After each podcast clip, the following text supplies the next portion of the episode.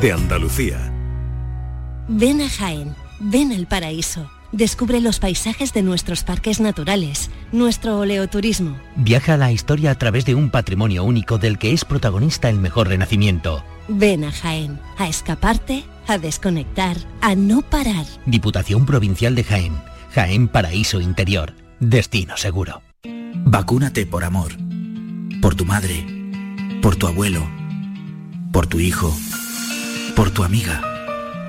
Vacúnate contra el COVID por todas las personas a quienes quieres y sigue salvando vidas. Junta de Andalucía.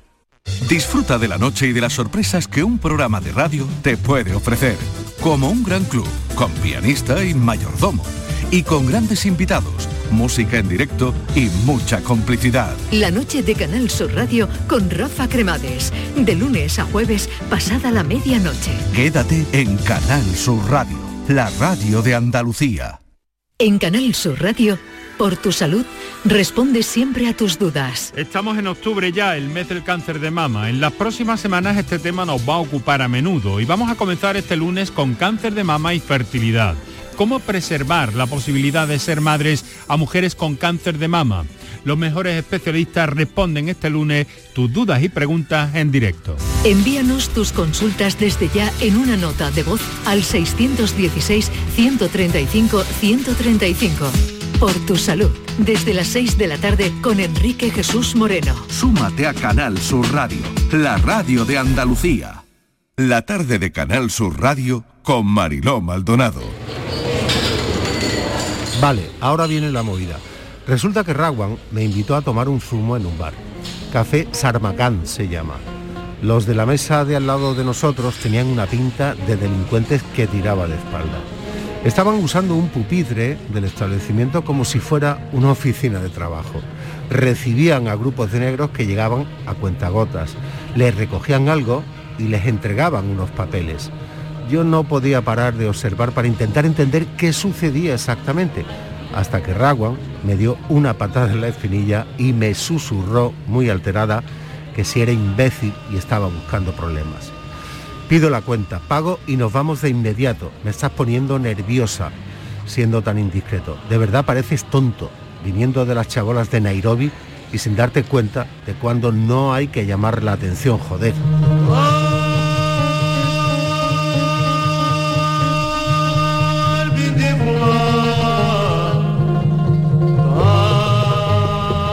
Han escuchado un extracto de La Marcha Negra de Dani Pinilla.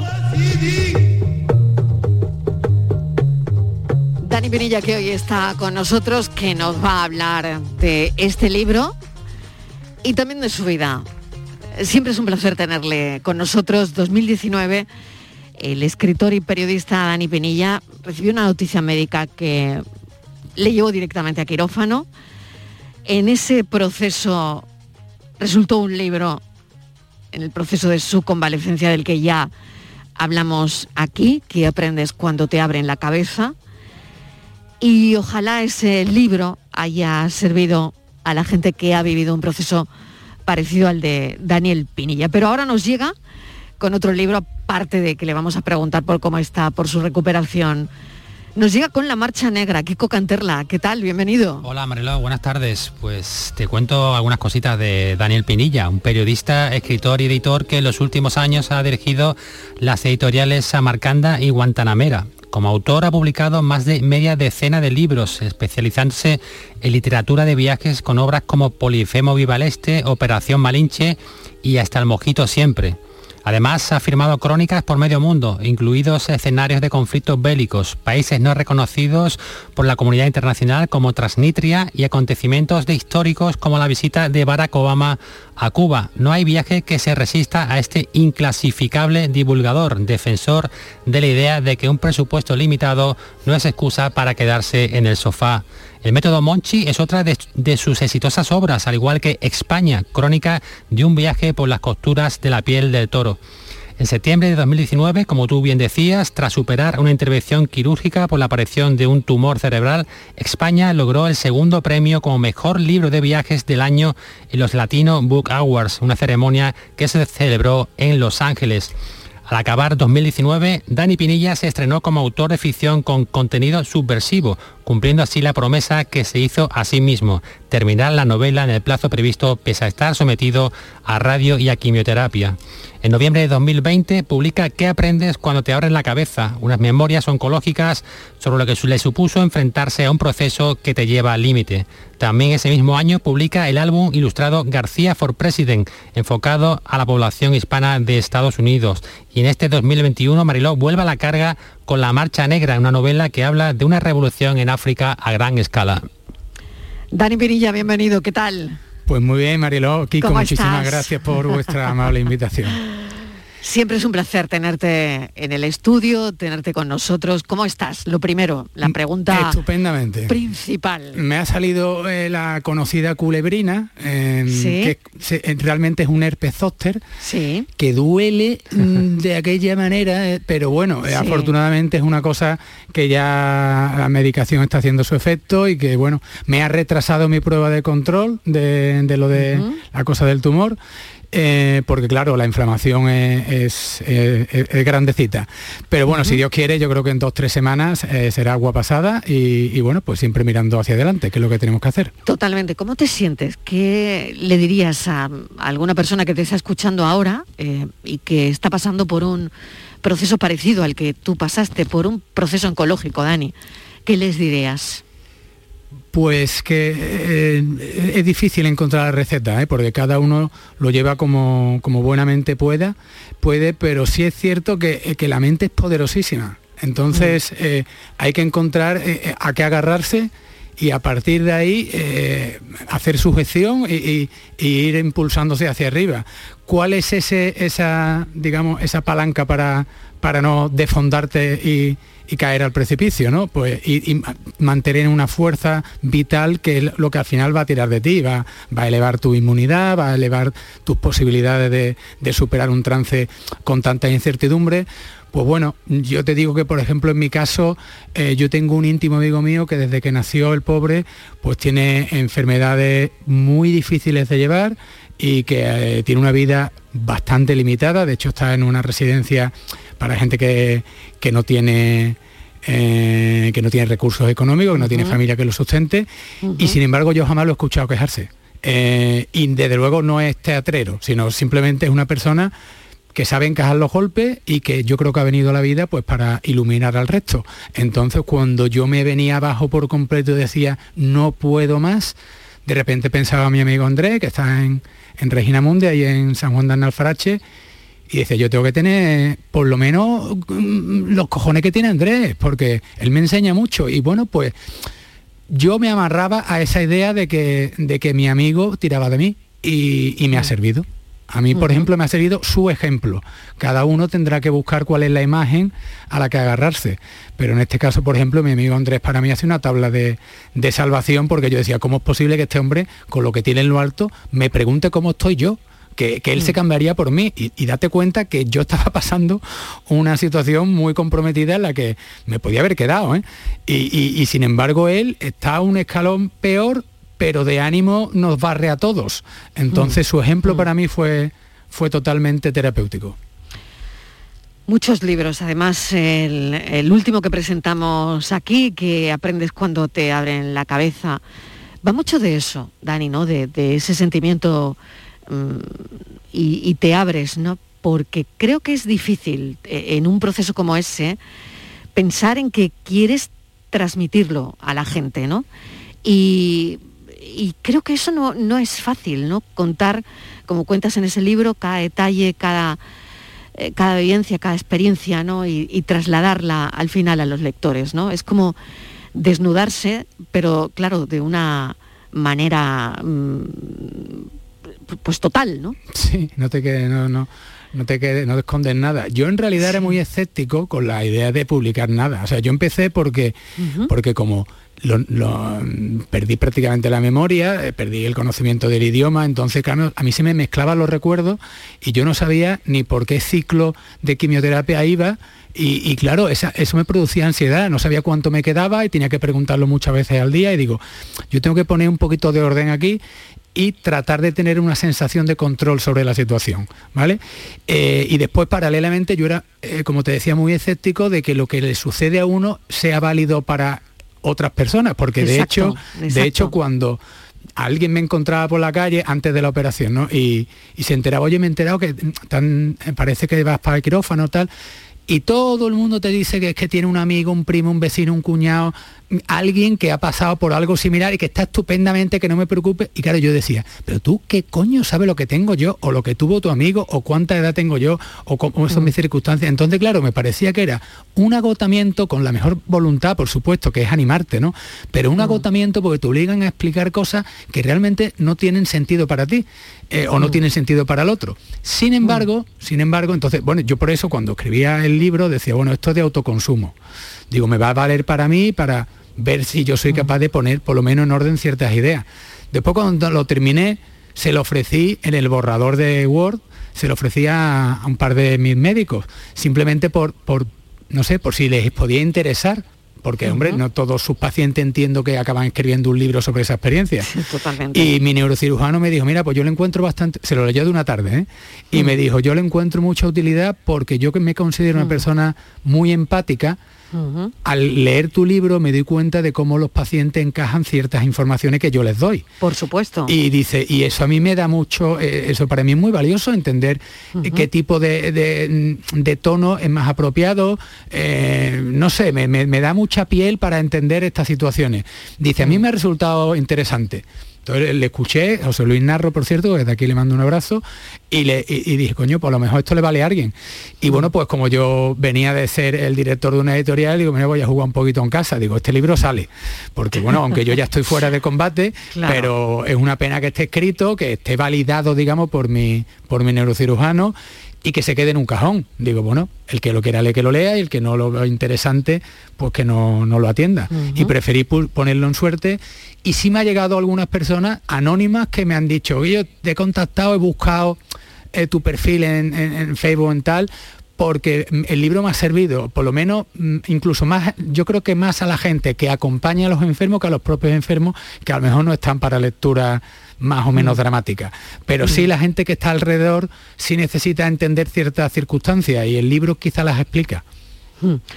Qué interesante todo eso, Dani, porque al final no es solo abrirse, sino es ayudar de verdad con una experiencia, con un libro testimonio al final, eh, que le puede servir a mucha gente que está en ese proceso, incluso a los propios médicos, a entender cómo lo encaja, ¿no? de qué manera lo encaja un paciente, ¿no? Que es tan interesante. Sí, sí, porque es que el zambombazo de la noticia es que yo, no, sé cómo decirlo para, para, que se encaje más o menos bien. mire usted, siéntese delante, pasa esto y vamos a esto. Y estos son los riesgos, es muy difícil. Yo me pongo la piel de los doctores y es muy difícil explicarlo.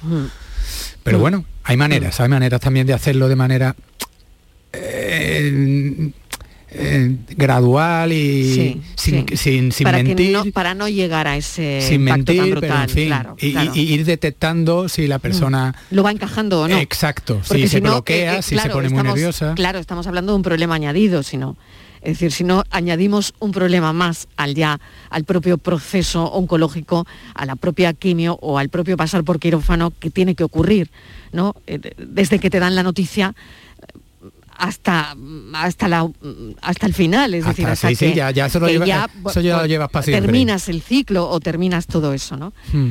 bueno vienes con la marcha negra eh, nos estás contando además que te encuentras con fuerza que estás bien que hay un herpes zóster por ahí, hay una culebrina por ahí, pero que ya... Eso es señal de defensas bajas, pero bueno. Sí, sí, pero que ya control, que estás controlando sí, sí, sí, sí, sí. Que estás controlando. Bueno, pues un chico huérfano salido de un asentamiento chabolista de África, hemos oído un extracto al principio del programa, logra destacar eh, en un entorno de miseria por su afición a la lectura y ahí comienza todo, Dani. Eh, en fin, a partir de ahí empieza la historia, ¿no? Sí, vamos a ver, esto es una novela que yo llevaba mucho tiempo urdiendo de alguna forma. Yo no soy especialmente maltusiano, como si parece que ahora son los gobernantes de casi todos los países del mundo, que nos recuerdan que parece que sobramos un poquito. pero sí es cierto que los recursos no van a ser infinitos y que la población crece. Entonces, em, bueno, yo llevo un año pasando temporadas bastante largas, podemos decir, en, Marruecos por cuestiones personales y, bueno, vas viendo, vas viendo cómo, eh, cómo funciona eso que llaman la ruta de la esperanza, ¿no? De gente que tira hacia arriba, eh, fruto de la desesperación, pues porque se ponen en manos de, las mafias o porque directamente dicen, bueno, pues mm. yo tiro para adelante porque es que aquí no me espera ningún, ningún, ninguna capacidad de, tener una vida en, dentro de unos conceptos dignos, ¿no? Eh, y claro, eh, hay muchos países de África Camerún, Nigeria, en fin, que se van a poner en muchísimos cientos de millones de personas con una edad media eh, de 20 añeros y con muy poco horizonte de futuro. Entonces, claro, yo reflexionaba y decía, va a ser muy difícil contener todo esto. Si es cierto, si es cierto que actualmente la potencia hegemónica en el mundo es China, vamos a un modelo de sociedad muy de China. Eh, yo digo que es la potencia hegemónica porque China ha dicho, me vale un país talibán, siempre y cuando yo controle los recursos, como es lógico, y aquí nadie ha chistado. O sea, está claro quién manda ahora mismo y el, este señor que ocupa la Casa Blanca es que ni ha tosido al respecto. Eh, bueno, hay un documental que yo sugiero que si le queréis echar un vistazo es muy interesante de ver, que se llama One Child's Nation, que es eh, una nación de un solo hijo, que va relacionado con la política de tener un solo hijo que estuvo impuesta en China por orden de Kissinger un buen pajarraco que le dieron el Nobel de la Paz, pero bueno, que en aquel momento China estaba, digamos, casi a las órdenes de Estados Unidos porque no tenía la capacidad actual. A día de hoy, al ser un, un, régimen tan autoritario y tan controlador de la población, bueno, pues sí es cierto que, que, bueno, que estamos llegando a una situación que ha sido previamente novelada, que lo hemos leído en 1984, lo hemos leído en muchas novelas de H.G. Wells que parecían distopías, pero que a día de hoy nos estamos acercando, acercando, acercando cada día un pasito más. Entonces, eh, yo he enlazado la situación de mucha gente con desesperanza en África con el hecho de que prácticamente todo el continente africano funciona casi como un protectorado chino, con algunas excepciones como puede ser por ejemplo Marruecos, que es muy de Estados Unidos, Argelia, que es muy dependiente de, Rusia, un poco Sudáfrica que va por libre, pero el resto eh, está mangoneado por China a través de gobiernos títeres y, bueno, pues lo utiliza como, como fuente de, recursos. Entonces mi pregunta es, para ver si había un tema sobre el que desarrollar una novela. En África todo el mundo se va a quedar, mm, digamos, eh, sin moverse, eh, atendiéndose a lo que hemos llamado la legalidad internacional, que ya sabemos que funciona pues, por un visado que te permite o no te permite el paso de una frontera. O puede haber un mensaje, y esto no es una llamada al caos, es una llamada a la reflexión.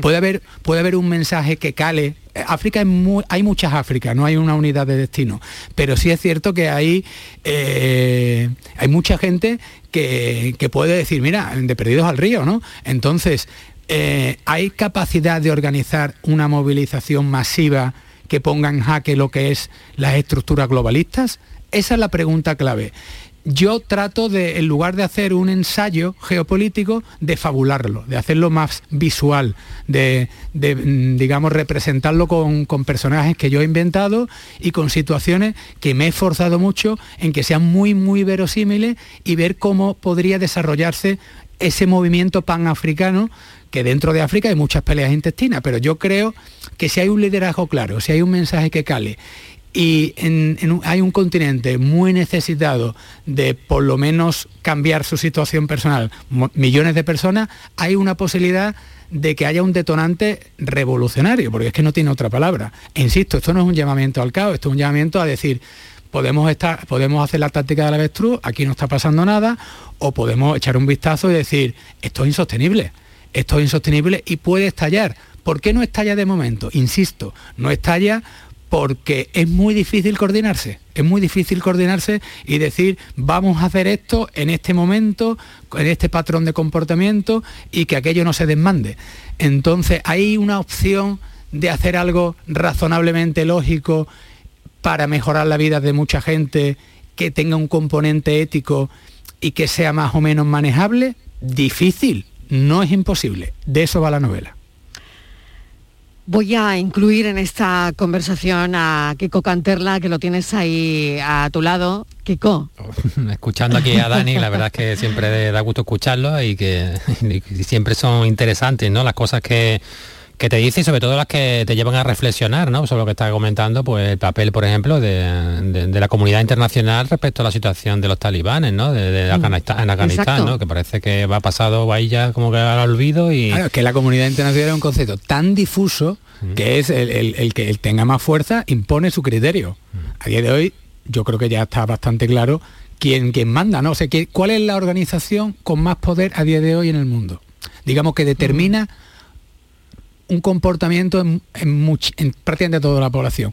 Pues podemos señalar quizás la OMS. Su secretario general, ¿quién lo ha propuesto? ¿Era el candidato de qué país? ¿Quién financia la OMS? Mm. Al final los caminos te van llevando el follow the money, ¿no? Lo que decían los, investigadores británicos, no famosos de Scotland Yard. Follow the money y encontrar, o sea, busca las pistas del dinero y al final los caminos de en este momento actual de 2021 conducen a China. Conducen a China también con cierta alianza con algunas eh, estructuras de poder occidentales, pero realmente el, modelo societario hacia el que vamos de, un control eh, férreo de, lo que se puede y lo que no se puede hacer, eh, en China, por ejemplo, este programa igual no lo podríamos tener. Porque, mm. porque claro, ya, ya, estamos entrando en un nivel de crítica excesivo quizás y esto repercute en penas de cárcel o de lo que fuere, ¿no? Ya sabemos lo que pasó con, con Tiananmen, fue un aviso y diez años más tarde se le concedieron los Juegos Olímpicos. Quiero decir, ¿cuál fue el precio a pagar? Cero. Entonces, el, ahora mismo, eh, si pasáis por África, vais a ver que la presencia de, las empresas chinas que gestionan los puertos, gestionan los puntos estratégicos de los países, de forma que el dinero que realmente se está produciendo, porque sí que hay negocio, no revierte directamente en la población local, lo revierte de forma muy minúscula. Dinero sale para afuera, sale para afuera principalmente para lo que es la nueva metrópoli, la nueva gran metrópoli, el tiempo de, las, de la colonización de los estados europeos, de Bélgica en el Congo, de Alemania en, Namibia, de, Inglaterra en Kenia, de Italia en, en, Etiopía, etcétera, ha pasado, ha pasado. Ahora mismo el, jefe del cotarro es China. Entonces, mi pregunta es, eh, habiendo una descompensación tan grande entre el Producto Interior Bruto de Marruecos y España, por poner la frontera directa, siendo Marruecos infinitamente más rico que todos los que tiene alrededor, y aún así la diferencia de Producto Interior Bruto y de renta per cápita entre España y Marruecos es abismal, el mayor del mundo, menos la de Corea del Norte o Corea del Sur porque es desconocida, que puede ser igual o mayor, ¿no? Bueno, ¿eso es sostenible? Quiero decir, esa bolsa de población joven, de mala hostia, supongo, y con mucha determinación de decir, ¿qué me queda en la vida? ¿Malvivir o jugármela? Em, bueno, pues es un problema que, se, que está engordando, que está engordando, que está engordando. Puede, nosotros podemos irnos para otro barrio y seguirá engordando, o no, o no. Entonces, eh, lo que yo planteo son todas las piezas de, toda, de toda esta circunstancia, de toda esta situación.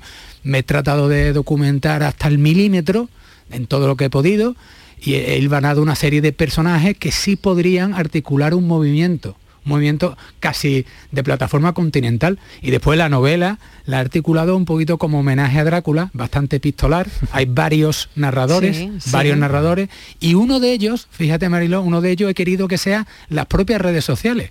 Porque claro, cuando alguien lanza un mensaje, y un mensaje de, cierta enjundia, pues mucha gente lo encaja como, hostia, esta gente nos van a bueno, pues cada uno lo encaja de una manera y se crea un caos y una confusión. Y al final, bueno, las famosas noticias falsas o noticias mal comprendidas, noticias faltas de contexto. Eh, bueno, pues yo he querido que uno de los narradores de la, de la, novela sea la propia repercusión del mensaje que los protagonistas lanzan y cómo se recibe en las redes sociales, principalmente de Europa, que sería el, principal afectado Claro, porque si los africanos deciden ponerse en marcha, tienen dos salidas. Uno hacia la península arábiga, donde muchos trabajan en los Emiratos en un régimen prácticamente de semiesclavitud y muchos andaluces que, han trabajado allí saben a lo que me refiero, población que, que, trabaja 20 horas al día, que técnicamente tiene un contrato, pero que realmente no tiene prácticamente vida. O si no, tiene la oportunidad o la salida de mirar hacia arriba, que es, que es, Europa. La alternativa es vivir en un continente donde es muy difícil progresar.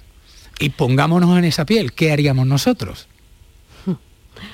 Bueno, pues es la la clave, ¿no? Es Insisto, yo, clave, no, yo, no, quiero hacer un llamamiento al caos, ¿eh? No, no, no, para nada. Ni, al apocalipsis, ni, ni, esto es claro, la, guerra mundial zombie. No, no, no, pero... ya, ya, ya, ya, totalmente, está meridianamente claro. pero eh, es al final una reflexión que dejas encima de la mesa. La pregunta para terminar, Dani. Dime.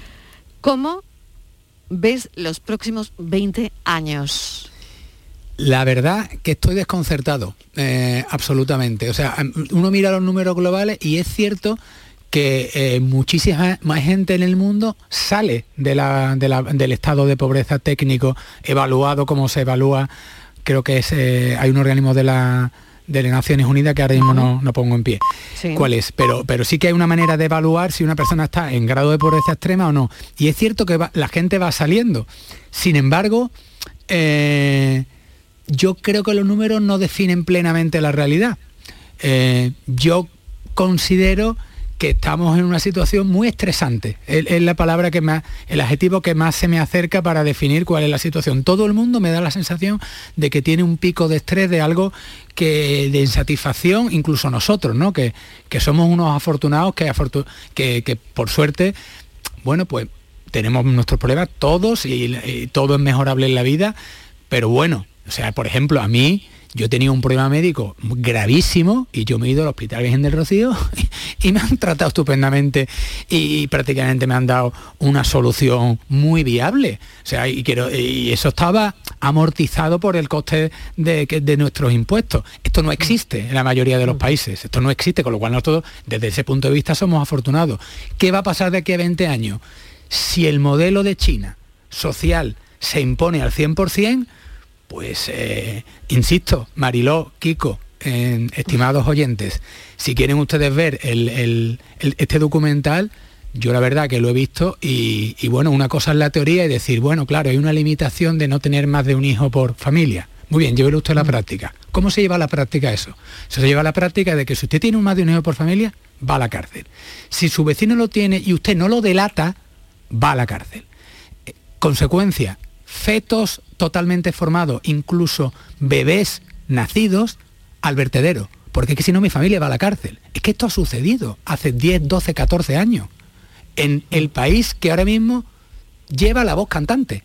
Entonces, muy tranquilizador no parece eh, la, situación mm, podemos no echarle cuenta y estar pendientes de las redes sociales y de que si me han dicho me gusta, me deje de gustar, que es lo que yo veo alrededor mía en, esta sociedad española y, digamos, occidental, un egocentrismo de, mirar a mi ombligo permanentemente y, eh, perder el tiempo en cosas bastante estúpidas, o atender a los grandes problemas. Y uno de los grandes problemas creo yo que es un, continente completo rebosante de gente joven muy desesperada.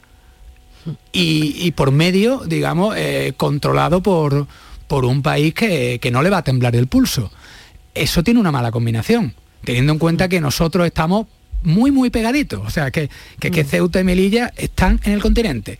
Y aquí mm, ya sabemos lo que ocurre eh, si, si dejamos de financiar a Marruecos, que levanta el pie y ya lo hemos visto hace un par de meses. Bueno, pues no sé lo que va a pasar, Mariló, sinceramente. Yo intento pensar y él, en, la novela va de eso de hacia dónde yo creo que pueden ir los acontecimientos. Para algunos serán esperanzadores, para otros serán apocalípticos. Pero que, se está cultivando, mm, yo creo que no hay duda.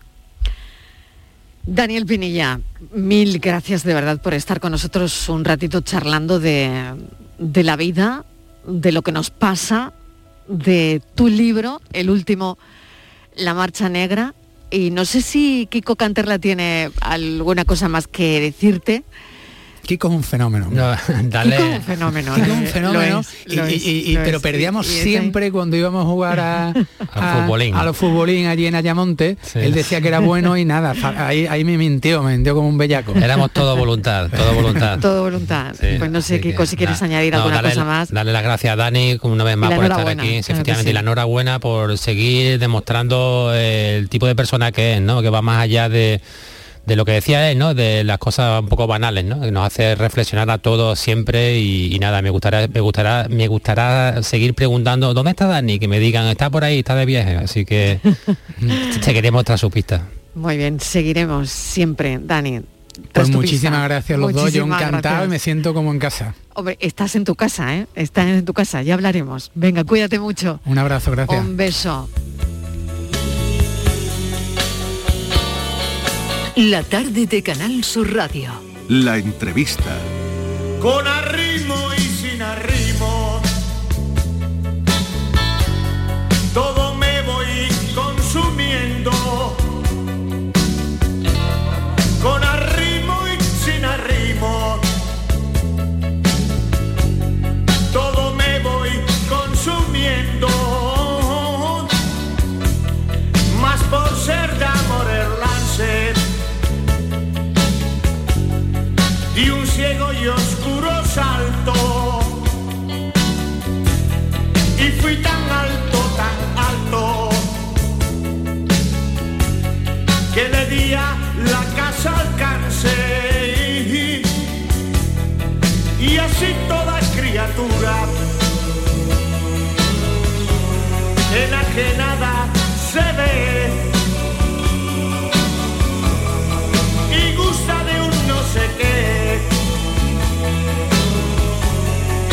Que se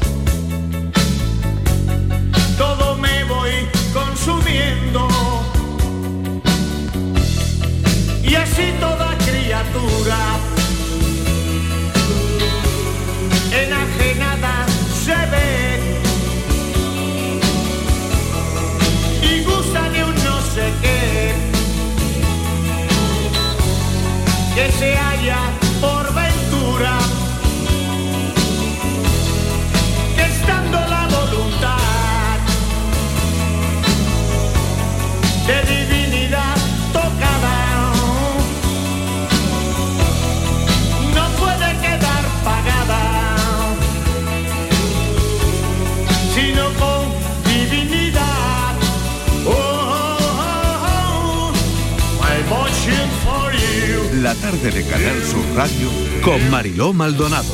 También en nuestra app y en canalsur.es.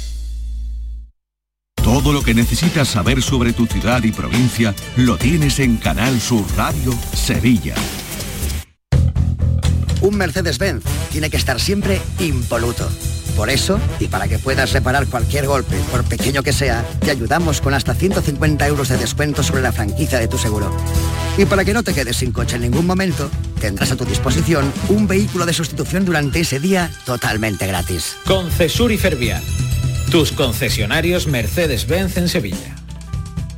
Hay muchas clínicas dentales, pero muy pocas pueden decir que tienen el premio a la mejor valorada de España según los pacientes de Doctoralia. Dental Raúl Pascual lo consiguió en la última edición y además el doctor Raúl Pascual ha conseguido varios años consecutivos el premio a dentista mejor valorado de España. Sí, aquí en Sevilla, en tu ciudad. ¿Quieres probar un nuevo concepto de odontología? Y ahora con nueva clínica en Sevilla Este con el mismo cuadro médico. La mañana de Andalucía. Las noticias de Sevilla. Toda la información que necesitas, con el avance de la actualidad de la jornada y la información de servicio público, la tienes en tu radio. Canal Sur Radio. La radio de Andalucía en Sevilla.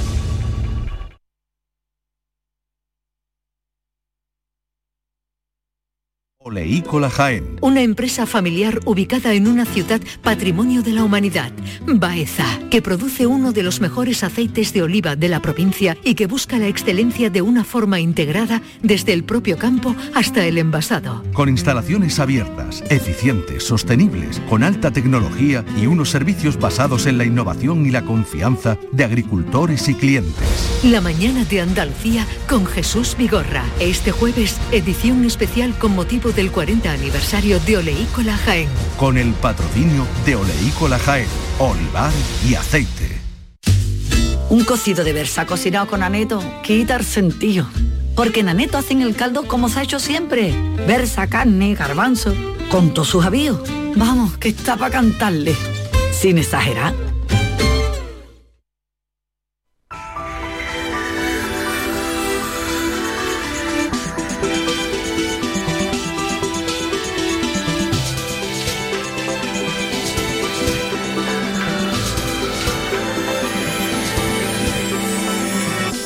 Prevención del cáncer de mama y preservación de la fertilidad de mujeres con cáncer de mama.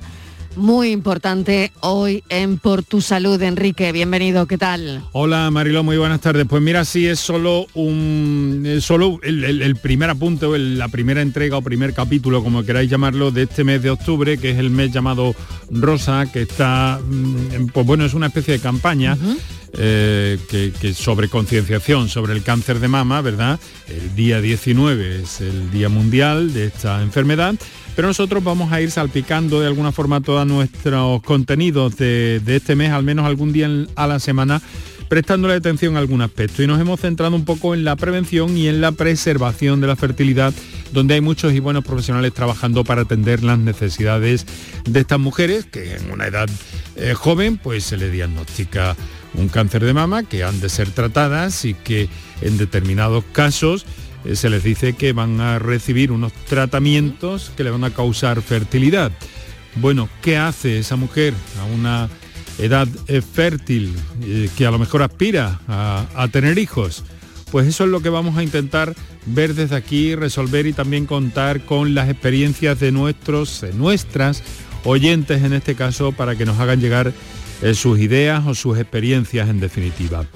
Mes de octubre, mes del cáncer de mama, mm, nosotros sensibles a este tema hemos querido abrir esta semana la primera completa del mes de octubre, Mariló, con este asunto. Aunque vamos a tener que hacer una escapadita eh, de contenidos porque el, el doctor Amos García Rojas, que como sabes Sí, hasta hace poco, sí. pues en fin, tú le tuvimos, le tuviste en el programa y estuvimos, tuvimos la oportunidad de saludarle, pues también ha accedido a, a- a concedernos unos minutos en los últimos minutos del programa para eh, que, en fin, que nos valore esa La decisión de la tercera dosis de la Agencia Europea de Medicamentos que ha recomendado el uso de esa dosis de refuerzo con Pfizer, lo dice, en la población en general seis meses después de la segunda dosis. Eso quiere decir que vamos a estar eh, vacunándonos como de alguna forma se había apuntado, se había notado. Quiere decir incluso Bien. Jesús, que Enrique Jesús, que Sí. ya hay médicos que se pusieron esa dosis en enero, Sí. por lo tanto ya te- tendrían que Daría recibir esa,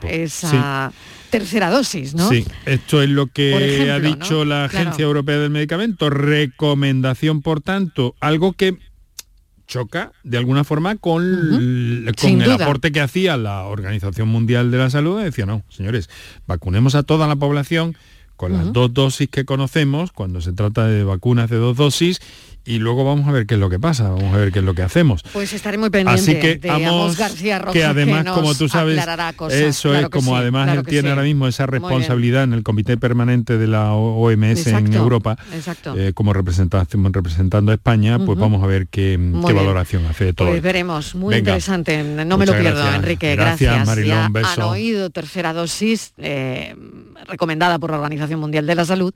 Así que a partir de ahora, ¿qué? ¿Qué, qué va a pasar y cuándo nos deberíamos poner esa tercera dosis? Ahí la tenemos ya. Salta al ciberespacio la nueva app de Canal Sur Radio. Con una alineación impresionante. Canal Sur Radio, Radio Andalucía Información, Canal Fiesta, flamencoradio.com y Canal Sur Radio Música, todo un pelota. Señores, y con la plataforma de podcast y todas las emisiones locales y todos los programas para oírlos a cualquier hora. Es muy versátil, actúa en todos los terrenos y no renuncia a nada. El bar dice que acierta. Gana el partido seguro. Hace mucho que no se oía nada así. Es la nueva app de Canal Sur Radio. ¡Bájatela! Quédate en Canal Sur Radio, la radio de Andalucía.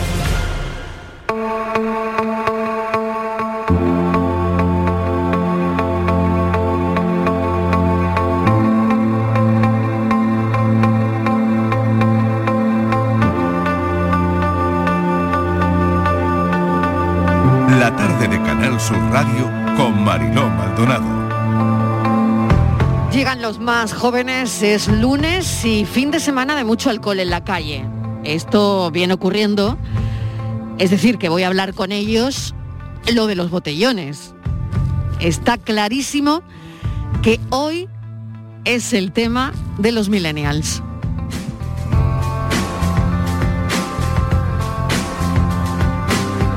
Por un lado, los grandes y violentos botellones eh, que vimos ¿no? hace un par de semanas en Madrid y Barcelona, que parece que han crecido también en la recta final de esta pandemia, han crecido como setas, ¿no? Pero yo lo que quiero preguntarles a ellos es si los botellones han crecido o son los mismos que había, ¿no? Sabemos que existen ordenanzas municipales que prohíben o limitan el consumo de alcohol en la calle, pero lo que se está viendo yo creo que es otra cosa. ¿eh? Es un fenómeno masivo que puede que se convierta en un problema nacional, ¿no? Donde es verdad que intervienen múltiples factores, factores sociales, factores culturales, factores políticos, por supuesto también, factores económicos, factores de orden público, pero, ¿qué pasa con esto? ¿Qué pasa con los botellones? ¿Cómo lo ven ellos? Porque esto está aquí para quedarse. El paisaje de nuestras ciudades, el ocio juvenil, la convivencia al final, ¿todo esto puede salir dañado? Tampoco se trata de culpabilizar a la juventud, por supuesto, para nada, ¿no? pero quizá eh, estaría bien remarcar algunos conceptos como el derecho que tienen algunas personas a dormir, ¿no? El derecho que tienen otras personas a estar eh, paseando por una calle limpia, ¿no? donde no haya botellas de cristal, en fin. Eso también. Así que vamos a saludar a Pilo Martín, Pilo, Hola, ¿qué tal? hola, ¿qué tal? Hola, El ¿qué tal? tema no es simple. No, Rafael no, no. de Flores, ¿qué tal, Rafa? Bienvenido. Javier Soto y, a ver, Pilo, ¿los botellones han crecido o son los mismos que había? Bueno, eh, esto yo creo que nos lo dirá un poco el, el paso del tiempo porque ahora mismo estamos todos como con, cuando sales de un túnel y, y ves- vuelves a ver la luz que te deslumbra, ¿no? No, no sé, por ejemplo, ha pasado en Cádiz este verano, que yo he, estado, he pasado mucho tiempo en Cádiz, y, y- y la, todo el mundo, o sea, todos los gaditanos nos sorprendíamos de la cantidad de gente que había en Cádiz. Pero yo pensaba también, bueno, a lo mejor hay la misma que, que en veranos anteriores, lo que pasa es que llevamos dos años sin ver las calles llenas a rebosar, ¿no? Los bares llenos a rebosar. Y esto es una de las cosas que, que tendremos que que. Yo creo que sorprende un poco también porque hemos visto las plazas desiertas y las calles desiertas y, es verdad mm. que puede esto darnos una sensación o que puede que haya crecido porque la gente también lleva mucho tiempo, se acumula un poco, al, final el botellón es muy anímico, ¿no? O sea, tú tienes que tener ganas de ir de botellón. Hay una cosa que yo creo que, que, se pone poco en el foco, pero el botellón no es extremadamente cómodo, o sea, tiene sus cosas malas también. O sea, en el botellón pasa frío en invierno, por ejemplo, ¿no? Tienes que comprarlo con antelación, con lo cual tienes que anticipar quién va a ir, quién no va a ir, tienes que tomar decisiones. O sea que es un poco, no, es tan sencillo y tan fácil como la gente dice y, tiene mucho que ver con el ánimo. Si tienes ganas de hacer botellón, lo vas a hacer. Si no, pues no sales, ¿no? O, sales un poco más tranquilo, te vas a un bar y, listo, ¿no? Y ya vas viendo lo que, lo que surja. O sea que esto, no sé. O sea, ahora sí que hay una cosa que me sorprende, ¿eh? y, doy paso a Rafa porque quiero que también que, mira, eh, esto que parece nuevo, eh, cuando yo hice mi primer botellón, Rafa, yo creo que no había hecho la comunión. No sé, pero tienen que ser por ahí, por ahí los cálculos, ¿vale? Pero cuando yo, pero cuando mi padre se bebió su primer litro en la calle, yo no había nacido. Y cuando la persona con más edad, que sigue siendo joven que nos escucha en la tarde, fue a su primera feria y se tomó una, yo qué sé, o a su primer carnaval se tomó un moscatel en la calle, yo no estaba ni siquiera, o sea, todavía mi padre no había nacido. Con lo cual, se, acusa mucho a los jóvenes por un fenómeno nuevo que no es tan nuevo. Lo que pasa es que la escala está cambiando, de todo, ¿eh? O sea, ya el turismo no es lo mismo, porque no es la misma gente que hace turismo, las compras no son las mismas, porque no compramos lo mismo, los bares no son los mismos, porque se consume de otra forma y al final, pero que esto nuevo, nuevo, no es, ¿no? Y sin embargo hay cosas que se conservan, ¿no, Rafa? Sí, sí, yo, venga, Rafa tiene 18 años, pues hoy es estudiante de Economía. ¿Cuál, ¿Cuál, ha sido el último botellón, Rafa? Ojo a ver si dices que con 17, ¿eh? que tu padre te está escuchando y tu madre también. ¿eh? a ver, a ver. No, yo tengo 18. Pero es verdad lo que tú dices, lo que has dicho al principio, que es que es verdad que llevamos prácticamente año y medio sin ver a mucha gente en la calle y ahora nos parece raro verlo, pero yo creo que hace dos, tres años seguía siendo la misma situación, pero es verdad que ahora, tras un periodo de que la gente no estaba en la calle y demás, choca, choca bastante ver la cantidad de gente que, hay por la noche. Que son los mismos, Rafa, que los que había. No sé decirte porque es verdad que hace dos o tres años yo no me tiraba a la calle a esos planes, pero... Exactamente, no tenías ese plan. Pero o no lo puede decirme, mira aquí con ojos como vale, que vale, que pero no había verdad que durante la pandemia y los meses posteriores eh, prácticamente mm. cada sitio ha valido como lugar de reunión, ya fuera una casa, una azotea, un parque o cualquier esplanada donde se concentraban muchos, muchos jóvenes. Ya. Javier, ¿cómo lo ves tú? ¿Qué tal? ¿Qué tal? Muy buenas, Mariló. Mira, pues eh, botellones en septiembre ha habido siempre, es el comienzo de las universidades y es un mes prolífico de botellones.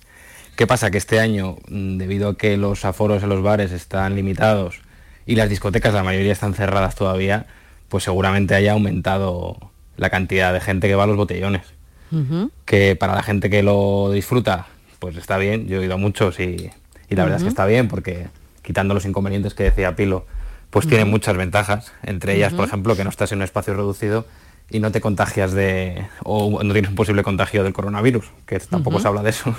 Porque Estás al aire libre, ¿no? Al final. Claro, estuve el otro día por el centro de Madrid dando un paseo y bueno, verás, estaban la mayoría de bares infestados de gente en espacios muy pequeños, sin mascarilla. Entonces yo no sé hasta qué punto se puede culpar a los jóvenes de una conducta que es mala, evidentemente, que no, está permitida, que son los botellones, y hasta dónde llega la culpa de, gente que se mete en bares eh, con más de dos personas por metro cuadrado. Bueno, es que cuando tú dices lo de, lo de septiembre, yo me he acordado de, mi primer septiembre que me tocó ser delegado de la residencia y, fui uno de los artífices de, la fiesta de la primavera en el Charco de la Pava, que aquello fue famoso porque se nos fue de las manos. O sea, literalmente no esperábamos que fuese a ver tanta gente, habíamos avisado a protección civil, o sea, en fin, las 20, 30 personas que por aquel entonces teníamos capacidad de comunicar con muchos jóvenes, ¿no? Pues delegados universitarios, delegados de residencia, o sea, eh, gente que no teníamos experiencia ninguna, 18 años, ¿eh?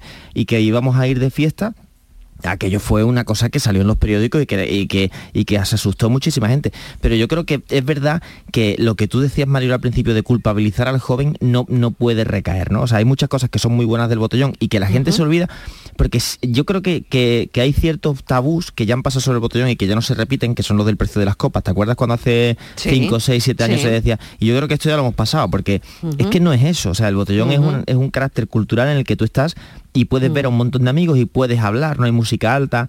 Eh, en mi época, por ejemplo, no había humo, que era un infiel, que eso ya gracias a, la ley de antitabaco ya no existe, ¿no? Pero entrar en una discoteca era horrible para mí, que por ejemplo yo no fumaba, ¿no? Entonces la calle era muy agradable porque estaba aire libre. Sí, sí. Pero eh, eh, si, abordamos el problema culpabilizando siempre a los jóvenes que vienen, ¿no? Que, es un poco la visión, ¿no? Cada generación posterior a la mía siempre es peor, ¿no? Lo que decíamos, esta es la, mejor forma de hacerse viejo. siempre decir que nos impide claro, nos impide trabajar de una forma que sea mucho más sensata, decir, oye, vamos a habilitar sitios que sean agradables, no a llevarlos a descampados donde no quiere estar nadie, vamos a, concienciar que la gente sea educada, por ejemplo, y tire el vidrio en, sitio adecuado, o sea, no, sé, o sea, hay cosas que sí que caben y que dan pie a mejora. Claro que sí, pero hay cosas que son cuestión de convivencia desde mi punto de vista, ¿no? Bueno, ¿sabéis qué acaba de pasar? Bueno, no, sé si hace rato porque no, lo he abierto, pero me acaban de comentar que se ha caído WhatsApp, Facebook e Instagram. O sea que si hay gente ahora mismo tratando, hace un par de minutos, no si hace, si hay gente tratando de poner un WhatsApp ahora mismo y que no le contesta a nadie, que tienen algún problema y qué tal, bueno, pues se ha caído se ha caído WhatsApp internacional, Instagram y Facebook. Bueno, ayer se me cayó Mariló por la noche, se me cayó a mí a todo el mundo. ¿Qué hacemos? A ver, ¿qué Smart Life, Smart Life, que es la aplicación que yo no lo sabía ni siquiera, ¿eh? que conecta las bombillas. Y, claro, estuve ayer como un tonto intentando encenderlas porque en los interruptores no me funcionaban ni siquiera.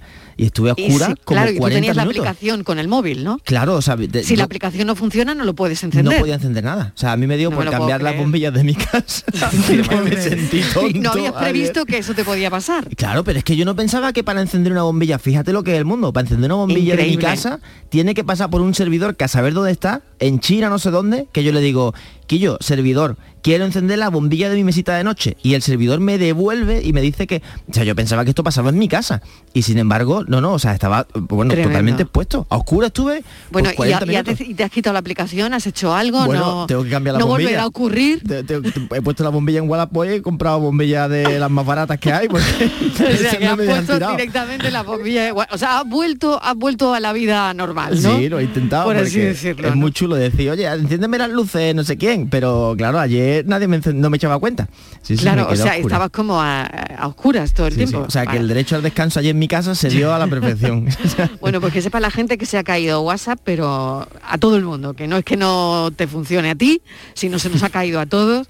Instagram y Facebook también. Y lo, vulnerables eh, que somos, ¿eh? Ahora gente pensando, mm. ¿y cómo le cuento esto a no sé quién? Que habrá, porque mm. nosotros nos estamos riendo, mm. pero alguien que tenga una urgencia o que tenga que contactar con alguien y que de repente claro tenga que pensar de otra forma porque esto ya nos pasa, ¿eh? Claro, ¿sabes qué pasa? Fíjate lo que es la radio, ¿eh?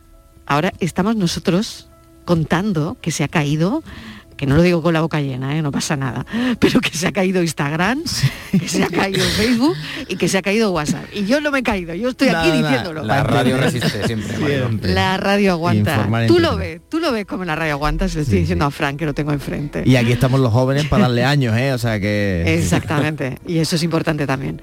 Bueno, mil gracias. Volveremos sobre estos asuntos la semana que viene y alguno que otro. La próxima vez que la gente salga con respeto a los demás, ¿eh? También es lo más, yo creo que es lo más importante y al final el fondo de la cuestión también, ¿no? Que todos nos Aunque hay tema político, tema económico, tema social en medio, pero respeto, ¿no? Que si se hace bien, también el respeto a los demás. Si se hace bien, todo el mundo puede disfrutar. Todo Estoy convencida. Bueno, Pilo Martín, gracias. Rafael de Flores, gracias. Javier Soto, un besito. Un abrazo, Adiós.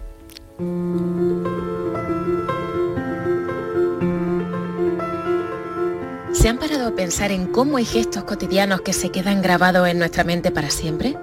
Mi abuela se limpiaba la boca antes de darme un beso, generalmente con el trapo de cocina que enganchara al paso o la esquina de un mandil. La recuerdo perfectamente. También recuerdo los ojos brillantes de mi otra abuela que se refería a mí como mi nietecilla periodista y me pedía que le dijera palabras en inglés mientras ella hacía dibujo. Recuerdo las manos de mi abuelo, su destreza con la navaja mondando naranja y toda su fuerza incluso cuando parecía que ya no la tenía. Y siento profundamente, sin haberlo conocido, que entre mi otro abuelo y yo hay un parecido más que razonable. Una vez siendo pequeña, caminaba con mi familia y alguien se dio cuenta de que yo llevaba las manos entrelazadas atrás, como apoyadas en la parte baja de la espalda, y recordó que él también lo hacía. Aquel gesto casual por mi parte se convirtió desde entonces en algo consciente y muchas veces he vuelto a hacerlo, pensando en él. A veces no sabemos verlo, pero siempre entre los nuestros hay alguien que mira, alguien que atesora gestos, coletillas, muecas y brillos. Ojalá que puedan redescubrirnos en gestos sencillos y bellos. Ojalá esa cotidianidad le haga sonreír.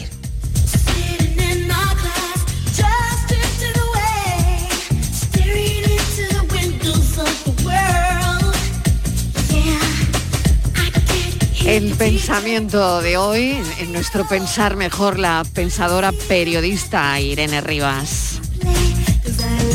Y si este programa te gusta, simplemente aumenta la dosis, escúchanos mañana a las 3 en punto de la tarde que estamos aquí para contarte, como siempre, la vida. Quédate en Canal Sur, que no has podido escuchar el programa entero. Te preocupes, que tenemos una aplicación que sí funciona y que por supuesto te puedes bajar el programa. Y que nada, que recuerdes que se acaba de caer WhatsApp, Instagram y Facebook. Estamos aquí esperando a que se restablezca para mandar los mensajitos de rigor. Pero que no ha sido a ti, que es a todo el mundo, ¿eh? Gracias, un beso, hasta mañana.